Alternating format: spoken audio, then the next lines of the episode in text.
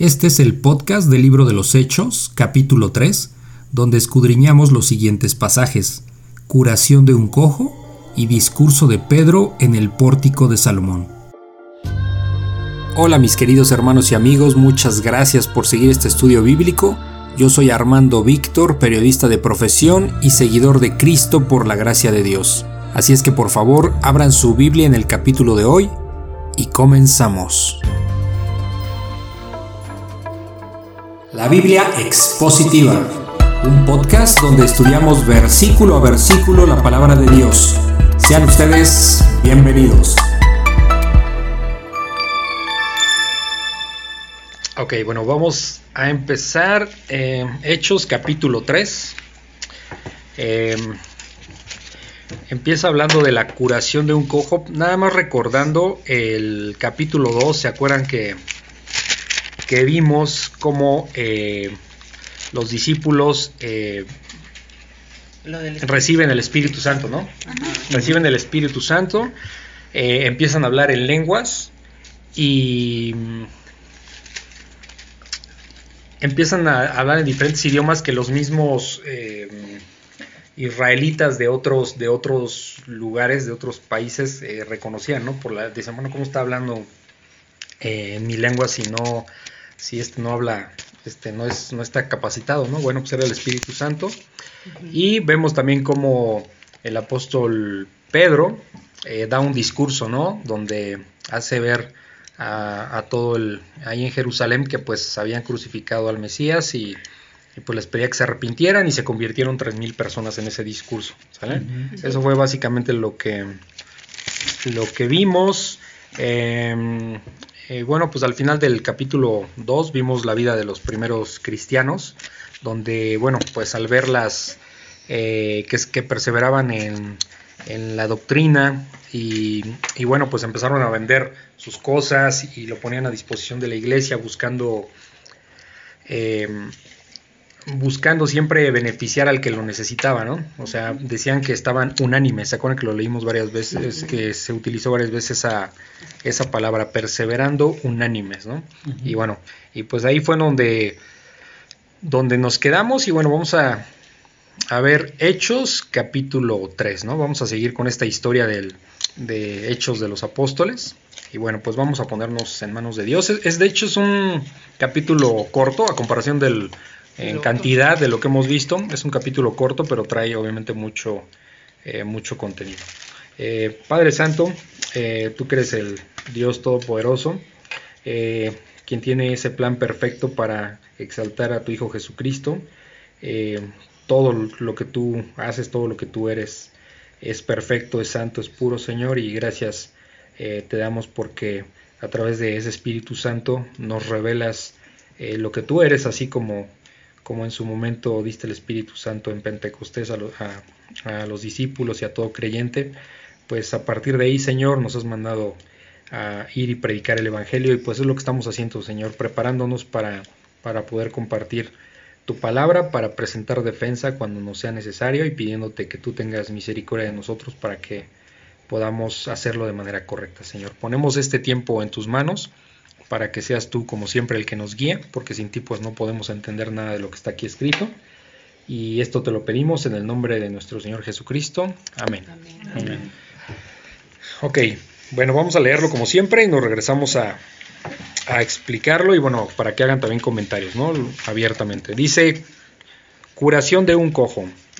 Pedro y Juan subían juntos al templo a la hora novena de la, de la oración y era traído un hombre cojo de nacimiento, a quien ponían cada día a la puerta del templo que se llama la Hermosa, para que eh, pidiese limosna de los que entraban en el templo. Este, cuando vio a Pedro y a Juan, eh, que iban a entrar en el templo, les rogaba que le diesen limosna. Pedro con Juan, fijando en él los ojos, le dijo, Míranos. Entonces él les estuvo atento, esperando recibir de ellos algo. Mas Pedro dijo, no tengo plata ni oro, pero lo que tengo te doy. En el nombre de Jesucristo de Nazaret, levántate y anda. Y tomándole por la mano derecha le levantó, y al momento se le afirmaron los pies y tobillos, y saltando se puso en pie y anduvo, y entró con ellos en el templo, andando y saltando y alabando a Dios, y todo el pueblo le, le vio andar y alabar a Dios, y le reconocían que era el que se sentaba a pedir limosna a la puerta del templo, la hermosa, y se llenaron de asombro y espanto por lo que le había sucedido. ¿Qué está pasando aquí? ¿Qué comentarios tienen? Pues ya el Espíritu Santo les permitía hacer este milagros, ¿no? O bueno, ya hacían milagros a través del Espíritu Santo. Sí, exactamente. ¿Por qué hacían milagros? En este, estamos en el contexto de, los, de la iglesia primitiva, de los primeros creyentes. ¿Se acuerdan por qué hacían milagros? Porque Dios les dio potestad, ¿no? Bueno, el Señor Jesús. Sí, sí exacto. Sí, los milagros vienen de Dios. El Señor Jesús les dio esa potestad. Eh, los, los cubrió con el Espíritu Santo. Y acuérdense que, que, los milagros eran para corroborar que su mensaje verdaderamente venía de parte de Dios, ¿ok? Eh, que es lo mismo que hacía el Señor Jesucristo. Eh, hacía milagros, ¿por qué? Pues para los milagros no era para llamar al arrepentimiento a las personas, era para corroborar que lo que él venía verdaderamente de parte de Dios. Entonces, eh, en ese momento, eh, los primeros discípulos, los apóstoles, tenían poderes para sanar personas, como lo vemos aquí con el cojo, pero siempre dándole la gloria y la honra a Dios, y, era una forma de demostrar públicamente que que tenían a Dios consigo, que el mensaje que ellos traían, que era el Evangelio, verdaderamente venía de parte de Dios. ¿Por qué? Pues porque ellos hacían milagros que el mismo Dios les había, los había capacitado para hacer. ¿Sí me explico? Entonces, ¿qué, eh, no sé, algún otro comentario o duda. ¿Hay como algún alguna tiempo en el que ya no se hacen milagros? Los milagros eh, siguen, ya no en esa magnitud, algo que podemos notar a través del tiempo, pues es que los milagros mm, ya no son como en ese momento. O sea, ahorita no hay una persona que te levante un muerto, que diga levántate y anda, ¿no? O sea, este, por el poder de Jesús de Nazaret, o sea, no lo hay. Eh, Dios sigue haciendo milagros, o sea, eso lo vemos. Vemos personas, nosotros, nosotros tenemos personas como cercanas, que, o casos cercanos que tenemos, o que nos han platicado, que así, eh, que directamente pues se han sanado, ¿no? O sea, de un cáncer, por ejemplo. Eh, entonces los milagros siguen existiendo, Dios sigue trabajando, o sea, pero eh, eso ya, ya no es como para... Eh, el milagro lo hace Dios, no lo hace un discípulo. ¿Sí me explicó? O sea, ya eso es, eso ya es, ya es algo que Dios directamente hace. Entonces, no, nosotros no tenemos necesidad de, de de pensar que, no, pues si Dios no hace un milagro, pues no, yo no, ¿cómo voy a creer lo que está diciendo la Biblia? No, o sea, ya no estamos ahí, ¿no? Dios ya nos ha capacitado a nosotros con el Espíritu Santo para poder creer en toda su palabra y entender su palabra, nos ha dado fe, nos ha dado el arrepentimiento antes, entonces, para, acuérdense que que cuando los fariseos le dijeron al Señor Jesucristo, este, pues danos una prueba, ¿no? Así, no, recuerdo la palabra exacta, pero una prueba mayúscula, ¿no? Es algo monumental. Queremos ver. para poder creer. Y no, sabíamos que no era para que creyeran, era nada más estarlo tentando, porque ya pruebas habían visto muchísimas. Entonces, el Señor les dijo, ninguna prueba les voy a dar, más que la, este, la prueba de Jonás, ¿no? Entonces, es, un milagro que es ¿Mande? Es algo sobrenatural. sobrenatural. que no tiene una lógica humana, digamos, ¿no? Por ejemplo, el que el dejar de fumar es un milagro. O sea, ¿cómo fue?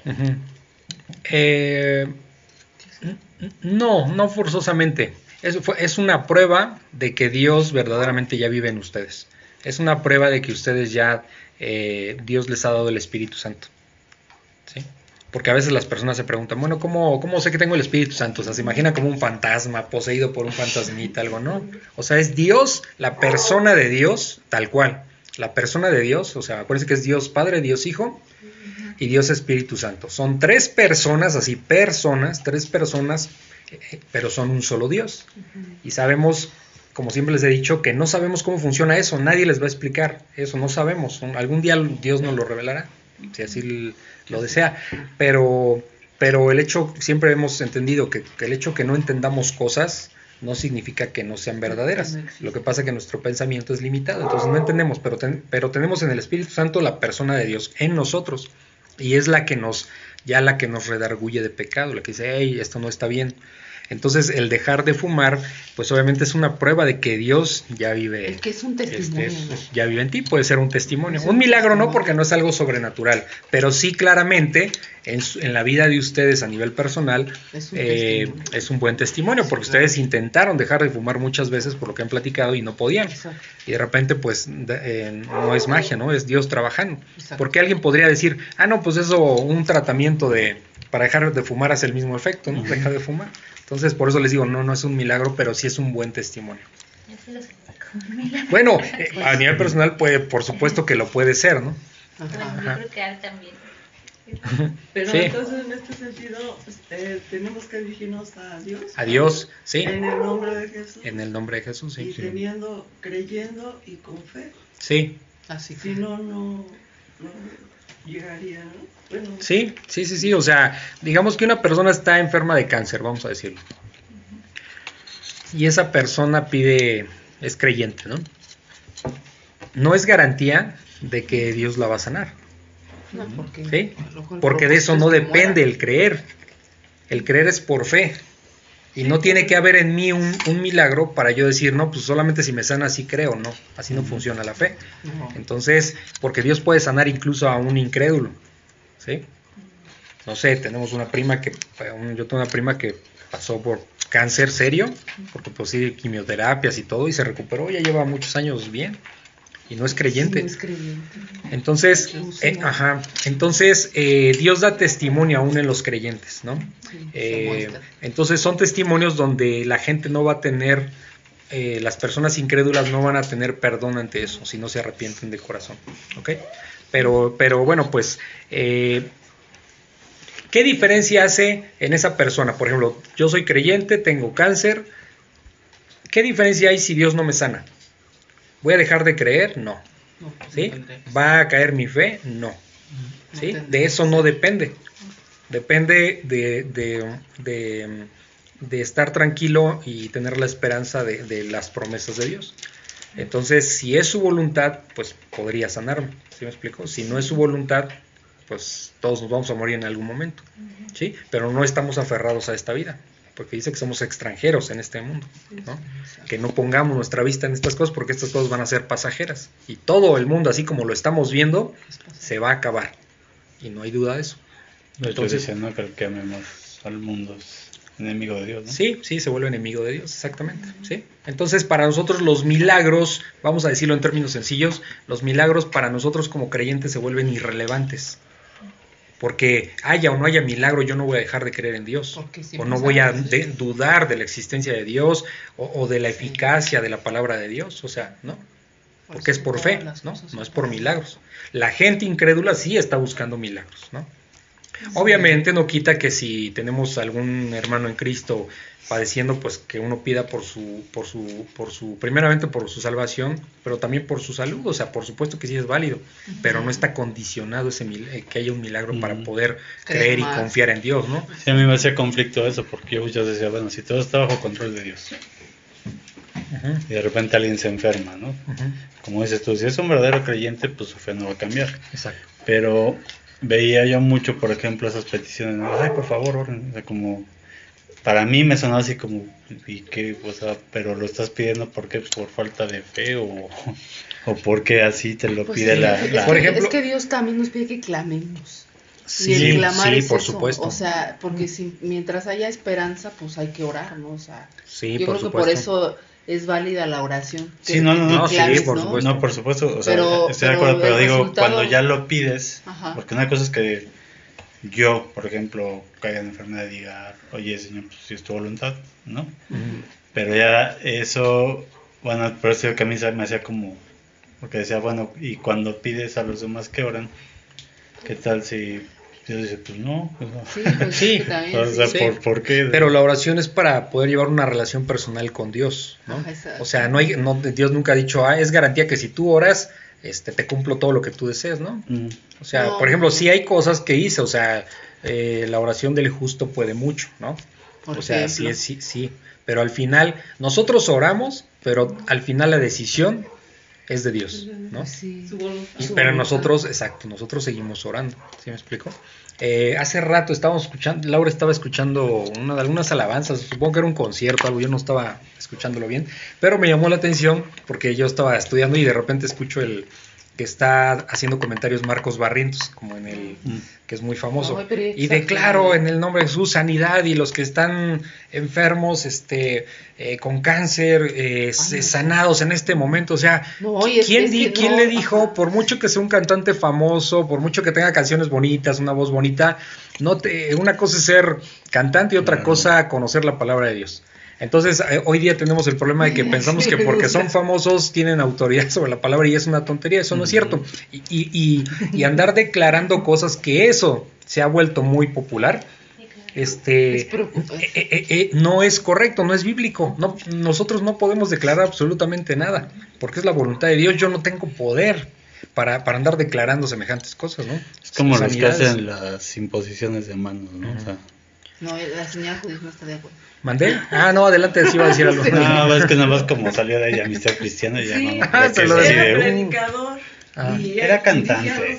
Nunca, sí, no, nunca predicó. No, es que sí, sí, sí predica, sí predica. Pero después ya predicó. Sí, sí, sí. Pero ahorita ya se distorsionó mucho. No, no, no, está muy. Ahora ya no supe hasta ahora que lo he visto. Sí, salió de ahí, De hecho, yo cuando empecé a escuchar música cristiana, yo lo escuchaba a él. Y a mí me gustaba.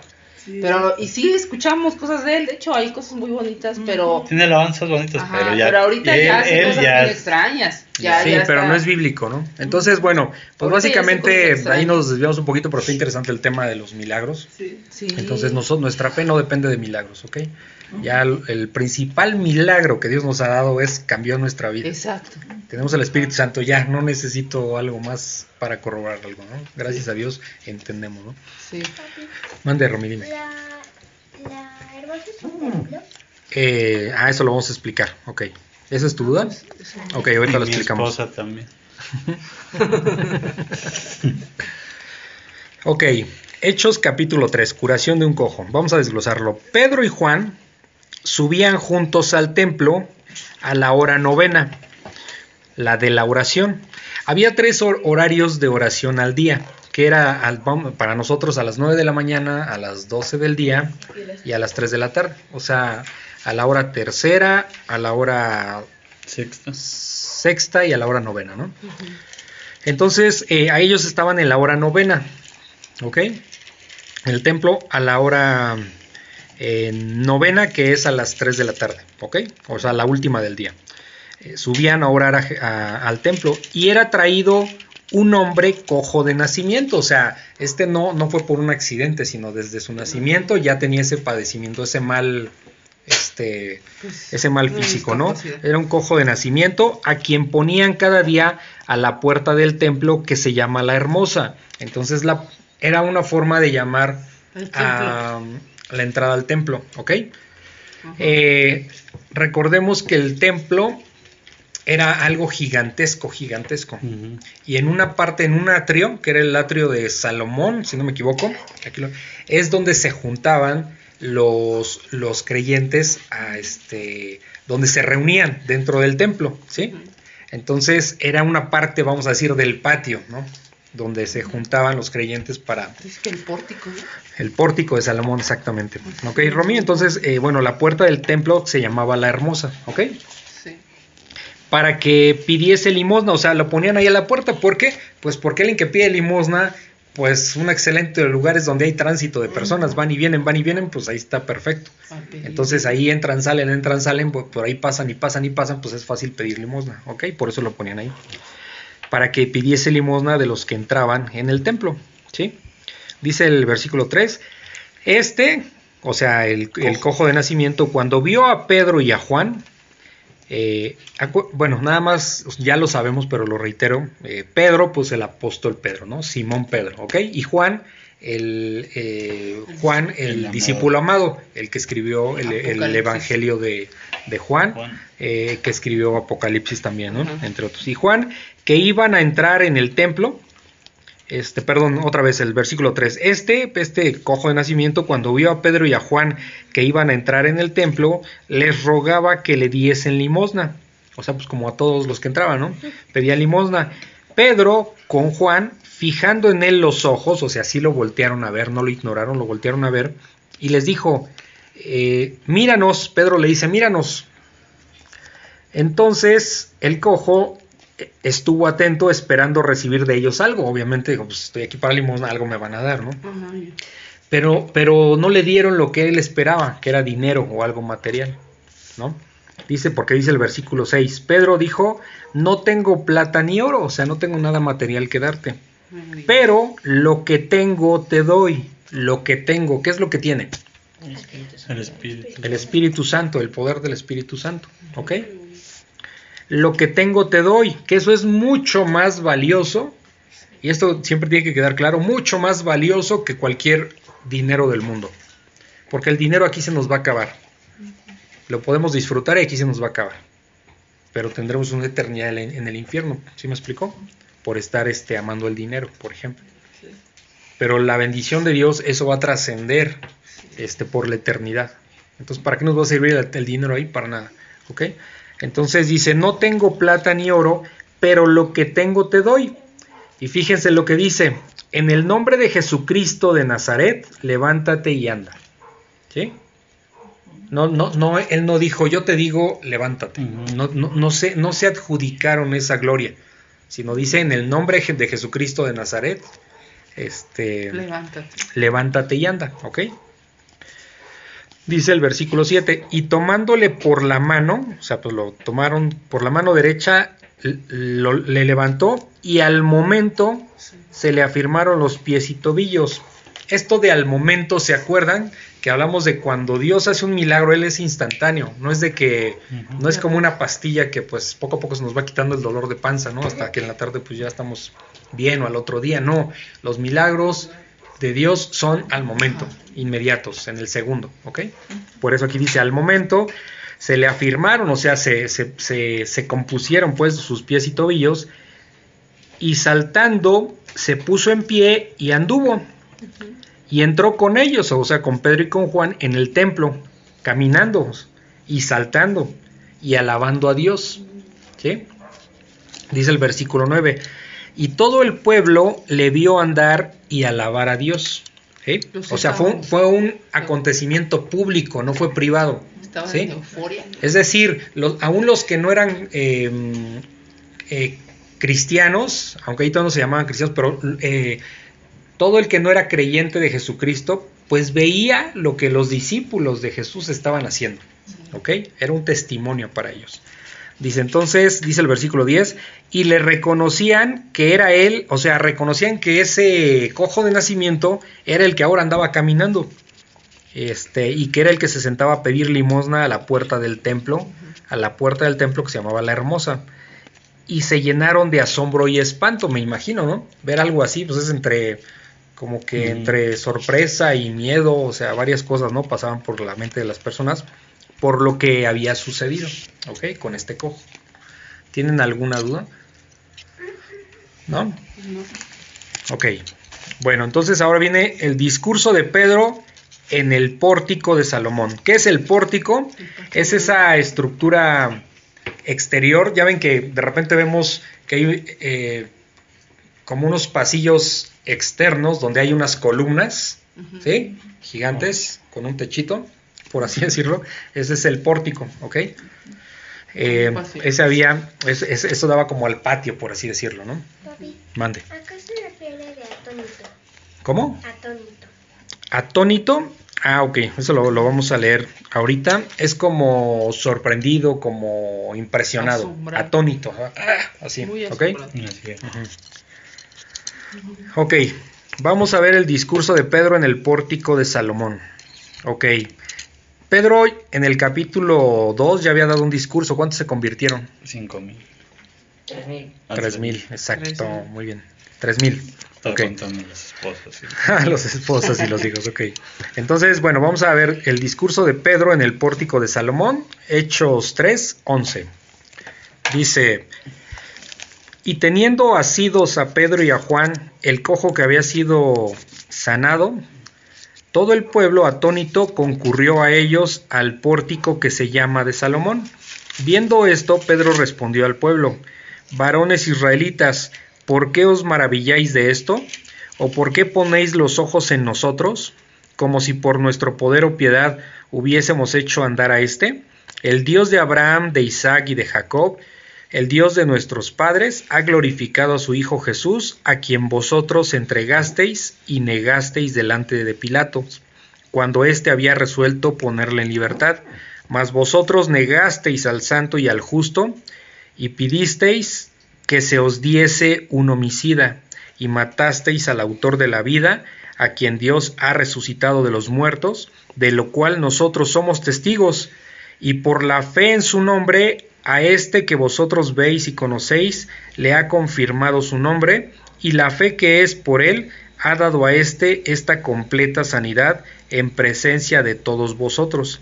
Mas ahora, hermanos, sé que por ignorancia lo habéis hecho, como también vuestros gobernantes, pero Dios ha cumplido así lo que había antes anunciado por boca de todos sus profetas, que su Cristo había de padecer, Así que arrepentíos y convertíos para que sean borrados vuestros pecados, para que vengan de la presencia del Señor tiempos de refrigerio. Y Él envía a Jesucristo, que os fue antes anunciado, a quien de cierto es necesario que el cielo reciba hasta los tiempos de la restauración de todas las cosas, de que habló Dios por boca de sus santos, por boca de sus santos profetas, que han sido desde el tiempo antiguo. Porque Moisés dijo a los padres, el Señor vuestro Dios os levantará profeta de entre vosotros, de entre vuestros hermanos, como a mí, a él oiréis en todas las cosas que os hable, y toda alma que no oiga a aquel profeta será desarraigada del pueblo, y todos los profetas desde Samuel en adelante, cuantos han hablado, también han anunciado estos días. Vosotros sois los hijos de los profetas y del pacto que Dios hizo con vuestros padres, diciendo a Abraham, en tu simiente serán benditas todas las familias de la tierra. A vosotros primeramente Dios, habiendo levantado a su Hijo, lo envió para que os bendijere a fin de que cada uno se convierta de su maldad. ¿Qué está pasando aquí? ¿Quién puede decir? Pues pues les está explicando, ¿no? O sea, después del asombro y todo, y los que se espantaron y se asombraron, pues está diciendo, pues, ahora sí que, ¿de qué se asombran, no? Si, si es, es, Dios trabajando, ¿no? O sea, y les explica, ¿no? Pues es el mismo que, que ustedes negaron, que crucificaron, que, que mataron, y este y que es el mismo que nos llevará a gloria, ¿no? Así es. A ver, Ok, entonces vamos desglosándolo y las dudas que tengan van preguntando, ¿ok? Dice el, el 3.11, el versículo 11, y teniendo asidos, asidos significa que, que el, eh, que el cojo tenía, los tenía agarrados de la mano, pues eso significa asidos. Y teniendo asidos o teniendo tomados de la mano a Pedro y a Juan, el cojo que había sido sanado, todo el pueblo atónito, que es lo que preguntabas, Romy, que es como sorprendido o asombrado, eh, concurrió, o sea, acudió a ellos al pórtico que se llama de Salomón, ¿ok? Entonces ya sabemos que el pórtico es el pasillo externo del templo que donde hay columnas, ¿ok? Dice el versículo 12. Viendo esto, Pedro respondió al pueblo, varones israelitas, o sea, aprovechó Pedro para dar un anuncio, ¿no? Varones israelitas, ¿por qué se maravillan de esto? O sea, ¿de qué? De que, de que hemos sanado un cojo, ¿no? ¿O por qué ponen los ojos en nosotros, como si por nuestro poder o piedad hubiésemos hecho andar a este? O sea, como que se sintieron exaltados. Lo que pasa que la gente, ah. en su ignorancia, pues dijo, ah, caray, ¿estos qué hicieron, no? Entonces, aquí algo que debemos de notar es que ellos con, el Espíritu Santo y obviamente, obviamente creyentes, no se estaban adjudicando ninguna obra y no querían ninguna exaltación de parte de nadie. ¿Ok? Eso es lo, eso, eso es lo, eh, lo que está sucediendo aquí. Por eso dice, ¿por qué, se, ¿por qué se sorprenden como si nosotros fuéramos los autores de este milagro? No son ellos, o sea, es Dios a través de ellos, ¿ok? Dice el 13, el Dios de Abraham, de Isaac y de Jacob, estos tres son los patriarcas del judaísmo, ¿sí? Eh, Dios le dio la promesa a Abraham que tendría una descendencia tan grande que no podría contarla como no puede contar las estrellas en el cielo, ¿ok? Ni los granitos de arena en el mar. Y después de él viene su hijo Isaac. Isaac es hijo de Abraham, nos acordamos de Isaac, ¿ok? También a Isaac le hizo la promesa, ¿ok? Y después Isaac tuvo un hijo que se llamó Jacob, ¿sí? Que es, que, es después se llama Israel. Y son todas la descendencia de las tribus. Entonces sí, entonces las, 13 tribus, las 12 tribus de Israel. Entonces eh, aquí es el, eh, viene la línea por la cual eh, Dios hizo promesa, ¿no? De, de, su, de que iba a tener un pueblo. Sabemos nosotros hoy día que no iba a ser un pueblo judío como tal, sino un pueblo de creyentes. Porque algo que nos revela Hechos es que la transición, algo que, que, nos revela Hechos es precisamente la transición. Antes, eh, Dios se manifestaba a través de su pueblo en Israel, ¿sí? Ahora se manifiesta a través de los creyentes, ¿sí? Sean judíos o sean gentiles, como en, nuestro caso, ¿ok? Entonces, eh, eh, esa es parte de la transición que nosotros normalmente, o parte de la transición que nosotros notamos en este libro eh, de Hechos, ¿no? Entonces aquí está mencionando en el versículo 13 a este Dios de Abraham, de Isaac y de Jacob, o sea, los patriarcas del judaísmo. ¿Ok? Dice, eh, el Dios de nuestros padres, el Dios de nuestros padres ha glorificado a su Hijo Jesús a quien ustedes entregaron y negaron delante de Pilato, ¿sí? Este Pilato, pues recordemos que es este gobernante romano, que de hecho siete veces dijo que Jesús era inocente. De todo lo que leímos fueron siete veces en total. Dijo, este es inocente. Y no, y no permitieron que, este, bueno, más bien se dejó manipular o la presión de los judíos, de los líderes judíos, pues se dejó manejar y, también tiene su responsabilidad, ¿no? Entonces dice que, bueno, lo negaron delante de Pilatos cuando éste había resuelto ponerle en libertad, o sea, Pilatos ya ha dicho, ¿por qué es la responsabilidad también de Pilatos? Porque sabiendo que, que Jesús era justo, lo mandó a la cruz, porque él es el que lo mandó. Él es la autoridad. Y él mismo dijo que no había encontrado. No había, exacto, que no había encontrado nada. Entonces también tiene su responsabilidad igual que los líderes judíos. Dice el versículo 14, pero ustedes negaron al santo y al justo y pidieron que se les diese un homicida. ¿Quién fue ese homicida? Barrabás. A Barrabás, que era un asesino, ¿no? Dijeron, no, pues libéranos mejor a Barrabás, pero a Jesús matan, mátenlo en la cruz, ¿no? Y dice el versículo 15, y lo mataron, mataron al autor. O sea, cuando, imagínense Pedro hablando con tanta autoridad y, con... Imagínense que tú lo mataste, ustedes lo mataron, o sea, es como fuerte, ¿no? Como enérgico la, la, el reclamo, ¿no? Y este, eh, dice el 15, y mataron al autor de la vida. ¿A quién se está dirigiendo Pedro en este discurso? A los judíos. A los judíos en general, ¿ok? Los hebreos. O sea, dice israelitas, ¿no? Israelitas, ajá. Sí, exacto, exactamente, por eso dice varones israelitas, exactamente. Dice, bueno, mataron al, autor de la vida, a quien, dos, a quien Dios ha resucitado de los muertos, de lo cual nosotros somos testigos, nosotros quienes, los creyentes, ¿sí? No solo los doce apóstoles, bueno, los doce ya este, con este Matías, ¿no? Que, ya que había sustituido a Judas Iscariote sino toda esa multitud de verdaderos creyentes, ¿no? O sea, todos ellos eran testigos de que Jesús resucitó. ¿Por qué? Porque la resurrección fue algo público también. O sea, eh, trató con creyentes, obviamente, pero ¿por qué digo público? Porque fueron muchísimos, alrededor de 500 personas que vieron eh, verdaderamente resucitado al Señor Jesucristo, ¿no? No fue algo privado, algo que le reveló nada más a, unas, a uno, dos, tres personas, no, fue algo público en ese sentido, ¿ok?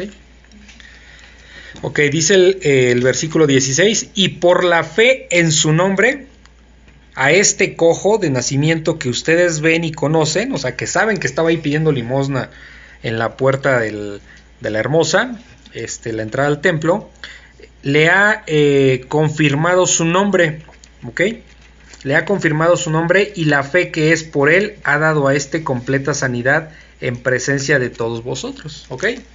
Entonces, eh, el cojo, pues, es un creyente, ¿ok? Ya ven que cuando lo cuando entró caminando y saltando, brincando ahí con, los, con Pedro y con Juan, iba alabando a Dios. ¿Quién alaba a Dios? Solamente un verdadero creyente. ¿ok? Eh, y dice, bueno, pues por la fe que por él ha dado a este completa sanidad en presencia de todos ustedes. O sea, los sanó en frente de ustedes que no son creyentes, que muchos de ustedes o la gran mayoría no son creyentes.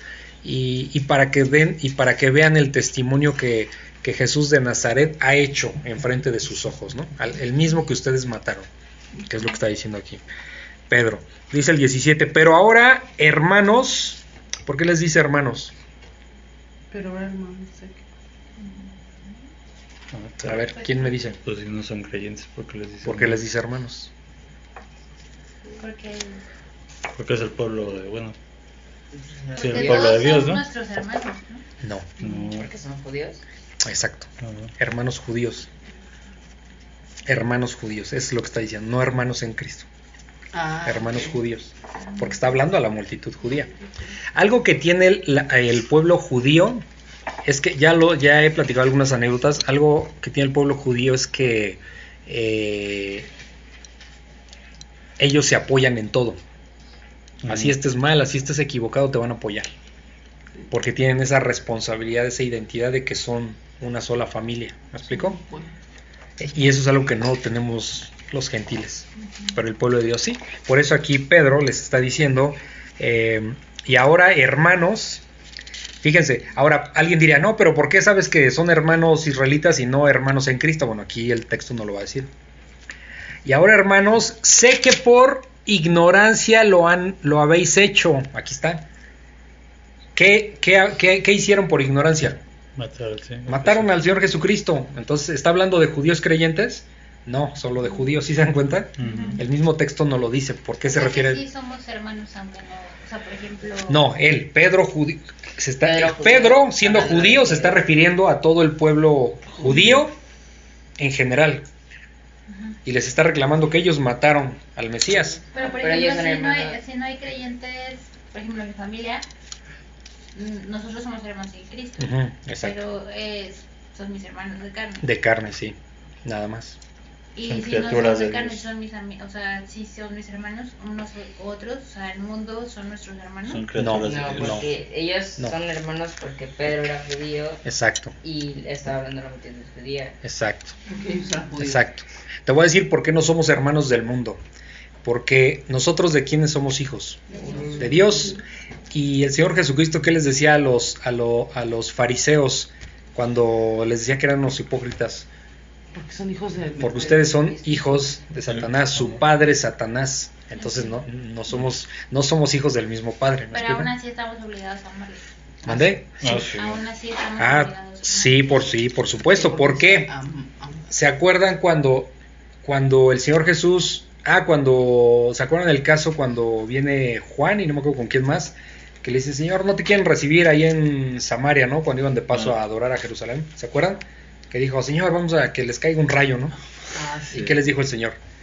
Por, por- porque eran, eh, ¿a quién le iba a caer el rayo? Pues a esos que habían negadole el hospedaje o le iban a negar el hospedaje al Señor Jesucristo y a sus apóstoles. Entonces, ¿qué dijo el Señor Jesucristo? Ustedes no saben de qué espíritu son. ¿No? Los regañó. Yo no, vin, yo no he venido a perder almas, sino a ganarlas. Ah, ¿Y de dónde nos sacó a nosotros? Pues, Del mundo. A todos nos ha sacado del mundo. ¿Sí se fijan? Sí.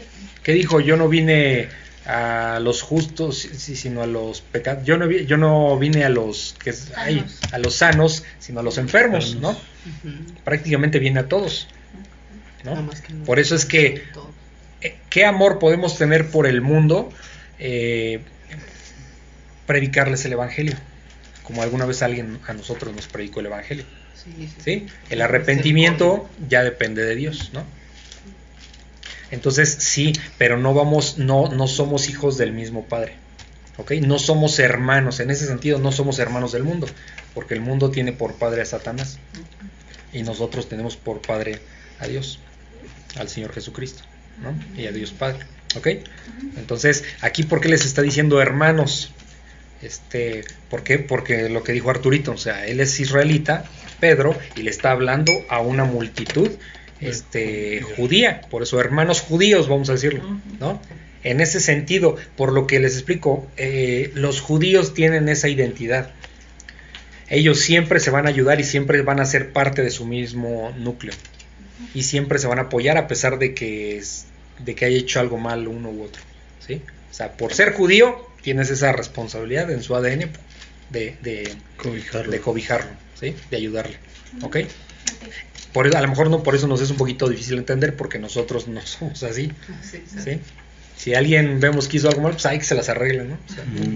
Pero los judíos no, no tienen esa... Eh, eh, por eso es especial ese judío, entre muchas otras cosas, ¿no? Es el pueblo de Dios, ¿ok? Dice, bueno, Pedro le está diciendo, por ignorancia lo, lo habéis hecho, o sea, ¿qué hicieron? Mataron al Señor Jesucristo. Como también nuestros gobernantes, ¿sí? Eh, que serían los fariseos ahí, Sí, sí, y eso estaba profetizado, ¿no? Dice el 18, pero Dios ha cumplido así lo que había antes anunciado por boca de los de sus profetas, o sea, Dios cumplió qué? cómo iba a morir el Señor Jesucristo. En el Antiguo Testamento hay muchísimas profecías y detalle y profecías, profecías muy detalladas de cómo iba a morir el Señor Jesucristo, de lo que de cómo, de características que iban a, con las cuales iban a reconocer que era el Mesías. Por eso los fariseos no tenían perdón, porque eran los que enseñaban la ley. Y en la ley se hablaba de Jesús, diciendo cómo iba a ser, cómo iba a ser la llegada del Mesías. Entonces es como que anunciaban, pero no creían que lo tenían ahí enfrente. Y no solo no creían, sino lo odiaban, ¿no? Hasta, hasta matarlo. ¿Ok? Entonces dice que Oye, pero entonces, ¿por qué les llama ignorantes si sí se sabían las profecías? Ellos sabían las. Está hablando Pedro en general por ignorancia, por desconocimiento. O sea, estaba su, conocimiento estaba este sí, vedado, exactamente. ¿Ok? Entonces dice el otra 18, pero Dios ha cumplido así lo que había antes anunciado por boca de todos sus profetas, que su Cristo había de padecer, o sea, eso estaba anunciado que había de padecer. Dice el 19, así que arrepentíos y convertíos. Ese es el gran mandamiento. Eso es a lo que nos llama el Señor. arrepentirnos y a convertirnos. ¿Convertirnos a qué? Al catolicismo, a los musulmanes, no, convertirnos a Cristo. ¿Sí? Seguirlo a Él. ¿Ok? No seguir una religión, sino llevar una relación personal con Él, seguirlo a Él. ¿Ok? Se dan cuenta que aquí, de todo lo que vimos en los evangelios y lo que llevamos aquí en Hechos, y así va a ser toda la palabra de Dios, se dan cuenta que no aparece ninguna religión de por medio. Es todo lo contrario. Es todo lo contrario. los mismos discípulos están llevando, están llevando a Cristo. Nosotros como creyentes tenemos que llevar a Cristo a las personas. ¿Ok?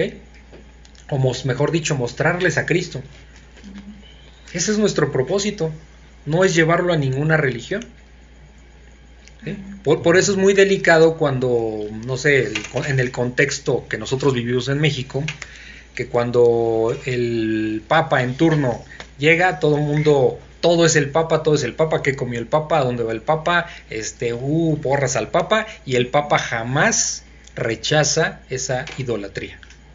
Entonces es muy evidente que no es ningún representante de Dios en esta tierra, es todo lo contrario. Sí, de hecho me sorprendí mucho el otro día porque mi abuela tiene así en su casa como un cuadro. Este, que yo, o sea, ya lo, yo ya sabía que estaba ahí y aparte tiene como el bebé, bueno, que según es Cristo, okay, el que le das el beso, ¿no? Algo así. Este, pero, o sea, yo siempre había visto ese cuadro y ya sabía que estaba ahí, pero no lo había leído hasta un día que llegué y dije, a ver qué hice es algo así como de que su santidad, este, ¿cómo era? El Papa. Ajá, eh, bueno, su santidad, así le llaman al Papa. en vez de decir, le da la bendición apostólica a María Elena Rosas Morales y dice, ¿cómo? pues sí, esas son Sí. costumbres católicas. Ustedes, gracias a Dios, desde niño ya lo entienden, ¿no? Sí, o sea, el, el Papa no tiene poder. No, pero apostólica, o Sí, sea, sí, sí. fue lo que me sorprendió, o sea, Sí, como si él fuera un apóstol, ¿no? Y Sí. obviamente. Y ya no hay apóstoles. La- la- ya acuérdense que vimos que para ser un apóstol, sí, muy bien, que para ser un apóstol habría que haber estado con el Señor Jesucristo, Exacto. ¿sí? Cuando se, cuando se sustituye, eso lo vimos, cuando, se sus- cuando Pedro habla de sustituir a Judas Iscariote, dice, bueno, alguien que, estu, que hubiera estado desde el principio, o sea, que hubiera tenido todo el recorrido junto con el Los Señor. tres años. Los, sí, los tres años. Y, y- y por eso escogen a Matías, ¿no? Entonces, eh, esa es la condición, o sea, no existen hoy día apóstoles por más que se nombren en los Sí, diferentes hay, hecho, lugares. hay. Sí, hoy día se andan autonombrando o nombrando apóstoles cuando es una tontería porque Yo no había hilado la palabra. no había hilado la No, palabra. eso, o sea, lo usa mucho el catolicismo, ¿no? Sí. Eh, que, Pero pues, ya que, no ah, hay apóstoles. Pero se, dan cuenta cómo vemos en todo momento que los discípulos, los apóstoles rechazan que a ellos lo- lo- los puedan considerar co- como los autores de algo, siempre todo es hacia Jesucristo, siempre todo es hacia Jesucristo, y es nosotros tenemos que actuar igual, todo es pues, por todos- Jesucristo. todos por la gloria de él, o sea. Sí, y les digo, por eso es deli- por eso puse ese ejemplo, porque es el que tenemos cotidiano, que, que, que el Papa, los papas jamás rechazan esa idolatría, jamás, ¿sí? Jamás. Al Y se hacen contrario. al contrario, sí. Parecen rockstars, Mi ¿no? hermana Ya. tiene en su casa un cuadro que es un gigante del Papa, que hasta me da miedo. Tiene una cara bien fea. Sí. Ay, a mí me gustaba verlo. Y como yo eh, iba hacia la cocina y la recámara se ve hasta allá, Mm. y yo me quedaba así, no, está muy feo. Hasta incluso, un, ¿te acuerdas que te enseñé una fotito chiquita que nos regaló un rosario que trajo de Roma cuando fue? Ok. Y le digo, mira, ¿tú qué le ves? ¿Qué cara le ves a, a, a mi amigo? Le pregunté, porque estaba cargando, según la Virgen, a su niño, a su bebé. Una cara bien fea, ¿verdad? No parecía. Pues bueno, ya eso es eh, culpa del artista, ¿no? No, es una característica del arte sacro, ¿no? Sí. Mm, pues sí, también. no era Bueno. bebé, era. Luego dice el versículo 19, así que, como decíamos, arrepentí, arrepiéntanse y conviértanse a Cristo, para que sean borrados sus pecados. Solo Cristo puede perdonar nuestros pecados, para que vengan de la presencia del Señor tiempos de refrigerio. ¿Cuándo van a ser esos tiempos de refrigerio? O sea, descanso se refiere, en el reino milenario, ¿sí? Donde, don- sí, donde el. Señor Jesucristo va a gobernar por mil años. ¿Sí? Va, a- va a gobernar por mil años porque en esos mil años va a ser como el, el juicio. El juicio va a venir Porque después de los mil años. Ah, después de los mil. Sí, Ah, va a soltar a- eh, en esos mil años Satanás va a estar atado y no va a poder hacer nada, pero después de los mil años va a soltar y es donde se viene el juicio. Eso, es, esa parte escatológica, eh, Ah, pues sí. pues es un poco, es- se tiene que analizar poco a poco, ¿no? Porque sí son sucesos que vienen. Pero bueno, entendamos que después de la segunda venida del Señor Jesucristo, eh, van a venir mil años De de, paz. este, sí, porque, de paz, porque va a gobernar eh, Dios este mundo. pero el arrebato es antes o? El arrebato es antes, exacto. Bueno, ah, o sea, mira, va, va a gobernar sobre los que no creyeron en él. No, va a gobernar a creyentes. Fíjate que ese Pero tema está muy, ese, ese tema está muy interesante. Eh, lo que pasa es que hay varias corrientes. eh, por ejemplo, ahorita que hablaste del arrebato, hay varias corrientes. Entonces, por eso no quisiera yo, lo que yo no quiero ver en este estudio es afirmar cosas cuando sé que hay como cierta controversia. No, no hay duda de que va a haber el arrebato, por ejemplo. Eh, siempre como el debate o las diferencias Es está en cuándo. en cuándo va a suceder. Alguien dice que, que antes de la, de la tribulación, eh, alguien después de la tribulación, viene primero la tribulación, al, después de los siete años, cuando, bueno, tres años y medio, tres años y medio de paz, después tres años y medio de, de, de persecución, y en esos tres años y medio de persecución llega el Señor Jesucristo, ¿ok? Esa es su segunda venida. Después de eso, va, bueno, van a, es que son muchas cosas, ahorita no nos vamos a meter ahí porque es mucho tema. Después de eso va a venir el, el reino milenario. Que son mil años de paz. Esos son los tiempos de refrigerio. Pero si va a haber persecución a los cristianos, pues, entonces el arrebato. Va a haber va a haber persecución a es que es lo que te digo, que por, eso yo no yo no si se dan cuenta cuando hay puntos críticos yo, no hago afirmaciones porque siento que no es correcto. O sea, tenemos esa duda, pero no no significa que no seamos hermanos porque porque pensamos diferente. Simplemente Dios no es muy claro en la palabra de Dios en ese sentido y unos pensamos una cosa, otras pensamos diferente. Yo en lo personal pienso que va, el arrebato va a ser antes, pero hay quien piensa que es después. Eso no es para pelearnos como hermanos, me explico en Cristo. Simplemente tenemos esas diferencias y nos respetamos y ya cuando venga el tiempo, pues ya sabremos. ¿Sí me explico? Yo creo que Dios lo, así lo dispuso. sí. No, para, para, o sea, no lo reveló así para todos, no. Si hubiera certeza sobre ciertos puntos, pues Probablemente. Sí, hay, hay, hay, motivos por los cuales Dios no revela, ¿no? Y nosotros tenemos que entenderlo, por eso yo aquí no les hago esas afirmaciones así. No, es que es así, no, no, sería como muy soberbio y no correcto de mi parte decir eso. Yo siempre les explico, miren, en este punto, pues hay estas diferencias, ¿no? ya, Dios Tal, tal vez la postura que más predomina postura, ¿no? Es que va a ser, el arrebato va a ser antes del, del, de, la tribulación, ¿no? ¿Y alguien quienes dicen que no? Sí. ¿Y en qué parte Yo cuando, este, cuando este Dios ata a Satanás? Ah, cuando, cuando viene, eh, después de los siete años de tribulación, cuando va a haber persecución, eh, eh, van a atacar Israel, ¿sí? Va, se va a adorar a, la, a no, a Satanás, pues, en, el templo de Jerusalén. Entonces, sí, entonces em, es cuando va a llegar el Señor Jesucristo, ¿no? Y ahí va a acabar con todo eso. Y va a atar a, a, Satanás, ¿no? Son muchas cosas las que pasan, pero no me quiero meter ahí porque, porque pues obviamente es muy, eso se requiere como ir paso a pasito para poder entender todo lo que se va a venir después, ¿no?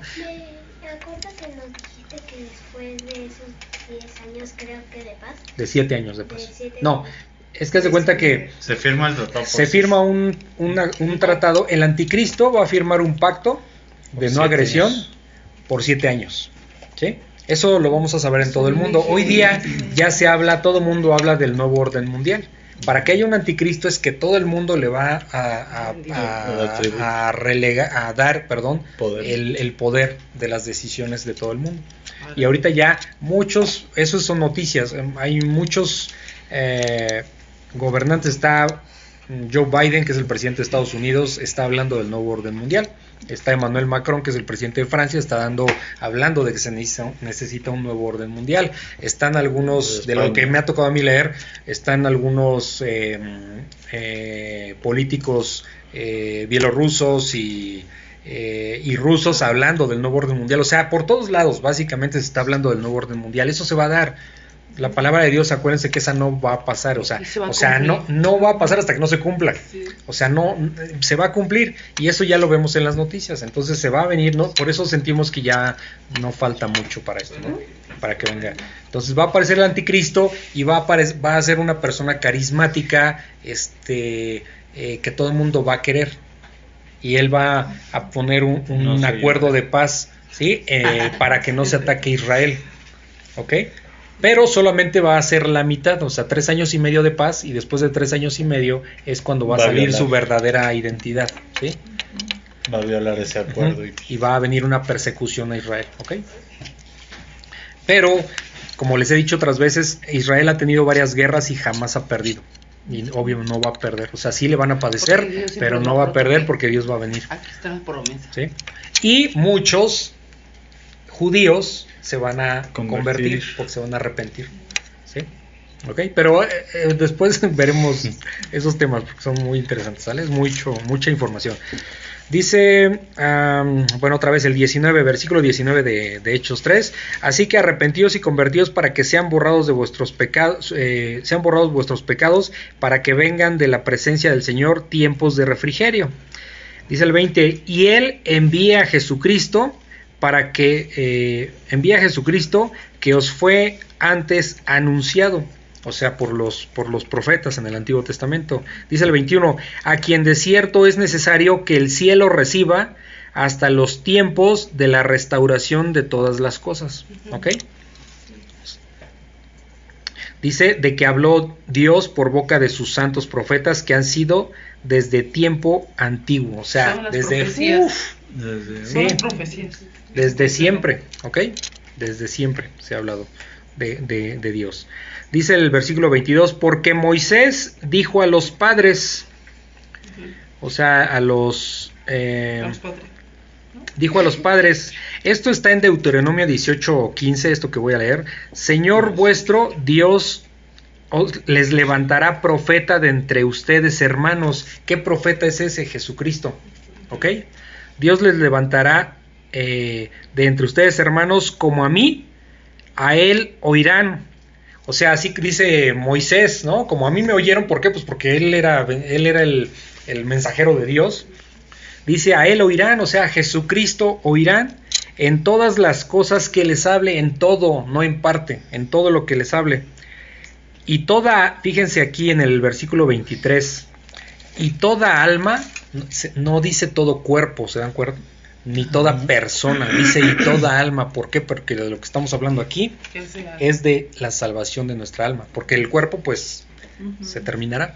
Dice, y toda alma que no oiga a aquel profeta, o sea, toda alma que no oiga a Jesucristo,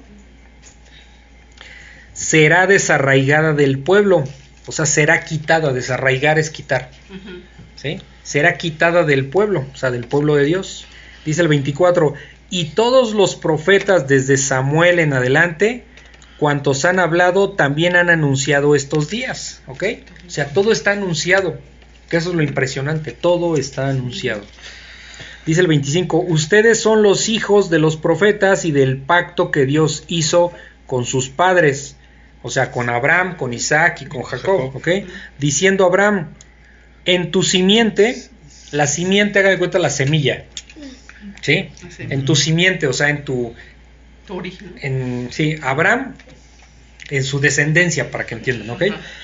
En tu simiente serán benditas, o sea, habrá bendición todas las familias de la tierra, ¿ok? Este, todas. Y alguien dirá, bueno, ¿y cómo? Pues si todas, entonces todas las familias son benditas, eh, todas las familias de la tierra son benditas, entonces todos nos vamos a ir al cielo, ¿eso está diciendo?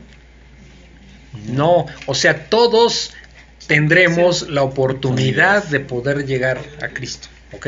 De reconocerlo. Sí, pero la gente pues no quiere, se pierde esas bendiciones. Por, de Dios sí hay esa bendición. Nosotros le, le compartimos el Evangelio a un incrédulo, pues está llegando a sus oídos el mensaje de Dios, ¿no? Ya depende de la persona si no lo, si lo rechaza o lo recibe, ¿ok?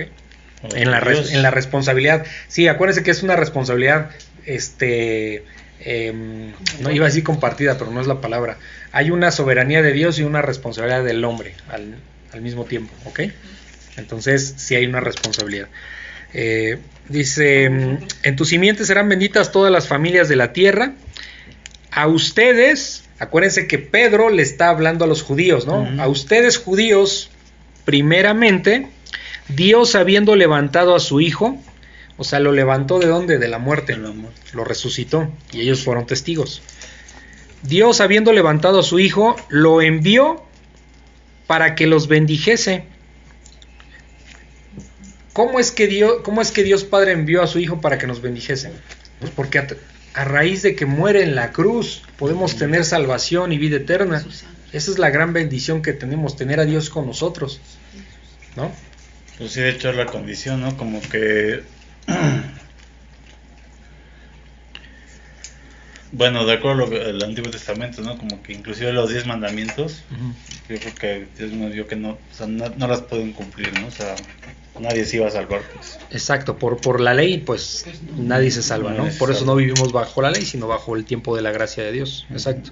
Y esto de las almas está, pues, interesante porque, bueno, claro lo que veía que es lo que nos diferencia a los animales. Sí. Porque, por ejemplo, los animales nada más tienen, cuerpo y alma.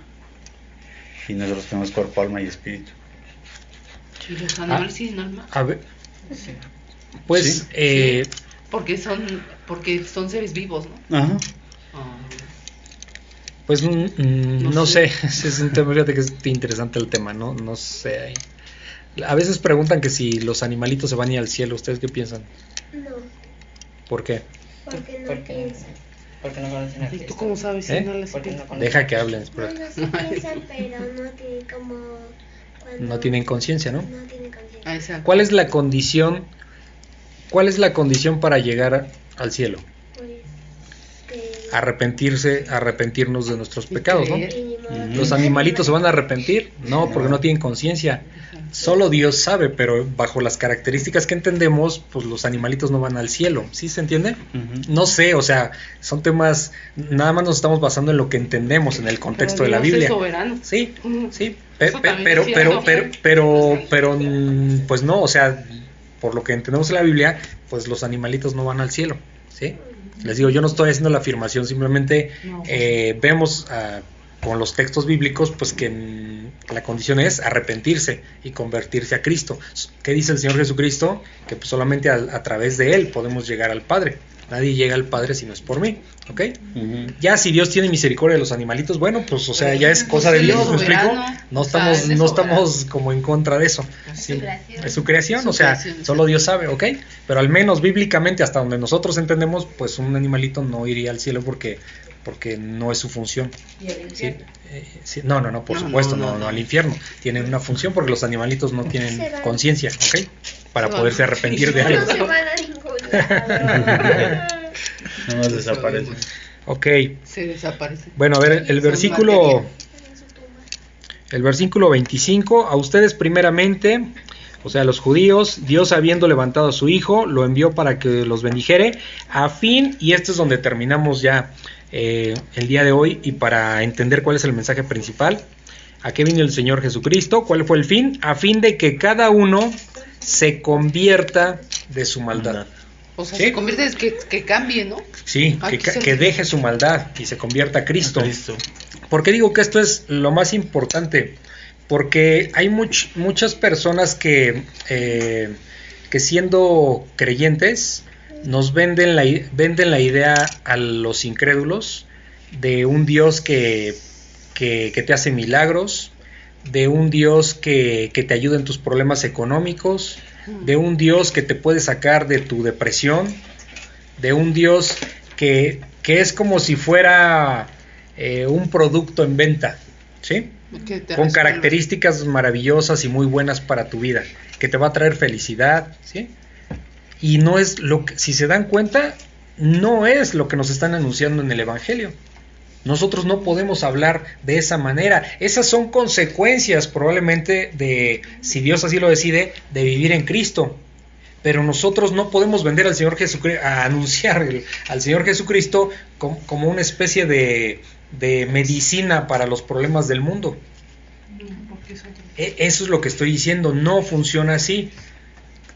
¿Para qué vino el Señor Jesucristo? Y por eso les decía, esta es una parte importante, para que se conviertan de su maldad. O sea, nosotros tenemos que anunciar al Señor Jesucristo, tenemos que anunciar su Evangelio, haciéndole ver a las personas lo pecadores que son. Y decirles, arrepiéntanse, Dios les está pidiendo que se arrepientan para que puedan este, tener perdón y vida eterna al lado de Dios. ¿sí? No se nos ocurra nunca andar anunciando o compartiendo el evangelio, Sí. diciéndole a la gente, no, pues llega Cristo porque Él te va a ayudar, este, él, él- bien". él te va a ir, te va a ir bien, este, va a mejorar tu vida, no. Porque para empezar no es lo que nos dijo, nos dijo que en este mundo vamos a padecer. Tomen su cruz y síganme. o sea, realmente no son cosas que, que, que mm, eh, digamos que al- a los ojos del mundo sean agradables, ¿no? Si le vamos a padecer. ¿Qué, qué pasó, Romy? ¿Qué- ¿A qué se refiere que tomes tu cruz? Tomar tu cruz es eh, renunciar a, a- a tus cosas cómodas. Ajá. y, y tomar, cuando el Señor Jesucristo tomó la cruz, eh, fue cargarse con muchos este, dolores, digamos. En este caso, tomar la cruz es tomar a Cristo con los, con los problemas que eso conlleve. Yo creer en Cristo me va a traer que gente me rechace, que me, que me puedan insultar muy probablemente. En muchos lugares Se te, burlan de te ti. pueden hasta matar, se burlan de ti, te pueden meter a la cárcel por predicar el Evangelio. Acuérdense que, no, que hoy día en el mundo no, no todos están como nosotros aquí con muchas Biblias, cada uno con su Biblia y estudiando. Hay lugares en el mundo donde si te encuentran con una Biblia te meten a la cárcel y muy probablemente te puedan matar. Hay lugares como Nigeria, por ejemplo, donde entran a, iglesias cristianas, ahí hablo en general, el cristianismo, cristianas y, asesinan personas, o sea, de cuenta que los, los con metralletas los, los matan. O sea, es delicado, ¿me explico? Porque ahí odian a Jesús. Y las pruebas también. Sí, venir las pruebas, por ejemplo, venir pruebas de salud, eso es tomar nuestra cruz y seguir a Cristo. ¿Sí se entienden? O sea, todo lo que conlleva seguir al Señor Jesucristo, ¿no? Entonces, eso, eso sí nos lo promete, de hecho dice que va a pasar, entonces no tenemos duda. Por eso no podemos eh, darle al mundo una idea de que, de que con Dios, eh, recibiendo a Dios en su vida, les va a ir muy bien, porque no es lo que nos está diciendo, ese no es el Evangelio. Porque entonces la gente llega solo por, por a buscar, a buscar este, ayuda, no verdaderamente a Dios. Es como el, como el novio, bueno, la novia, vamos a ponerle que, que, busca al novio porque tiene dinero y le compra cosas, no porque realmente lo ame como persona. ¿Sí? Ajá. Entonces sí, cuidémonos de no hacer eso y siempre que compartamos el Evangelio es hacerle ver a la persona lo pecado o a las personas lo pecadores que son de acuerdo a la palabra de Dios y, decirles que Dios les está pidiendo que se arrepientan de sus pecados y que se conviertan a Él, ¿no? Que lo sigan, que aprendan de Él y que lo sigan, para que Dios pueda perdonar sus pecados y les pueda dar vida eterna, ¿ok? ¿Alguna duda? ¿No? Ok. Bueno, pues vamos a terminar eh, agradeciéndote, Señor, que, que pues eh, en todo momento tu Espíritu Santo se mueve, se movió con, todos los discípulos, Señor, no, no, no exaltándose a ellos mismos, sino exaltando a, tu Hijo Jesucristo. Y de la misma manera, Señor, Señor permite que nosotros eh, podamos exaltar a través de nuestro testimonio y a través de nuestra palabra de compartir tu Evangelio, exaltar al Señor Jesucristo, a nuestro Señor Jesucristo, que, que es al que pues le debemos todo, Señor, eh, la salvación, la vida eterna, y es gracias a ti que, que todo este plan se lleva a cabo y que pues muy pronto segunda venida este será realidad. Nosotros no dudamos y permite, Señor, que nosotros sigamos velando. Perdona los pecados que tenemos, Señor. No se terminan, somos pecadores y te pedimos que nos perdones y que, y que tengas misericordia de cada uno de nosotros para, para poder corregir y que nuestro corazón sea el poder todos los días ir a tu palabra porque solamente ahí es donde podemos encontrar eh, vida eterna, como, como cuando tu Hijo Jesucristo eh, em, le preguntó a los discípulos que si querían irse y pues Pedro dijo pues a dónde iremos si no es si solo tú tienes palabras de vida eterna gracias te damos Señor por este tiempo de estudio y pues bendice eh, nuestro camino nuestras salidas en este en estos días en estos fines de semana que podamos ir y regresar con bien y, que, que no solo sea un tiempo de, de, vacaciones, sino que realmente tú, tú te muestres a través de la vida de cada uno de nosotros, grandes y chicos, y también te damos gracias Señor porque es increíble que, a través de los niños tú te estés manifestando y, puedas hacerlo Señor eh, crecer espiritualmente para que puedan ellos también tener bendición y gozar de lo que es eh, la presencia de tu Espíritu Santo Señor y del perdón de pecados a tu lado, Señor. Gracias te damos en el nombre de ti, Hijo Jesús. Amén. Amén. Si consideras que este podcast puede ser de bendición para alguien más, te pido de favor que se lo compartas y también en tus redes sociales para que la palabra de Dios se siga cumpliendo. Si lo deseas me puedes contactar al correo labibliaexpositiva.gmail.com o por WhatsApp en el link que está en la descripción. Muchas gracias y bendiciones.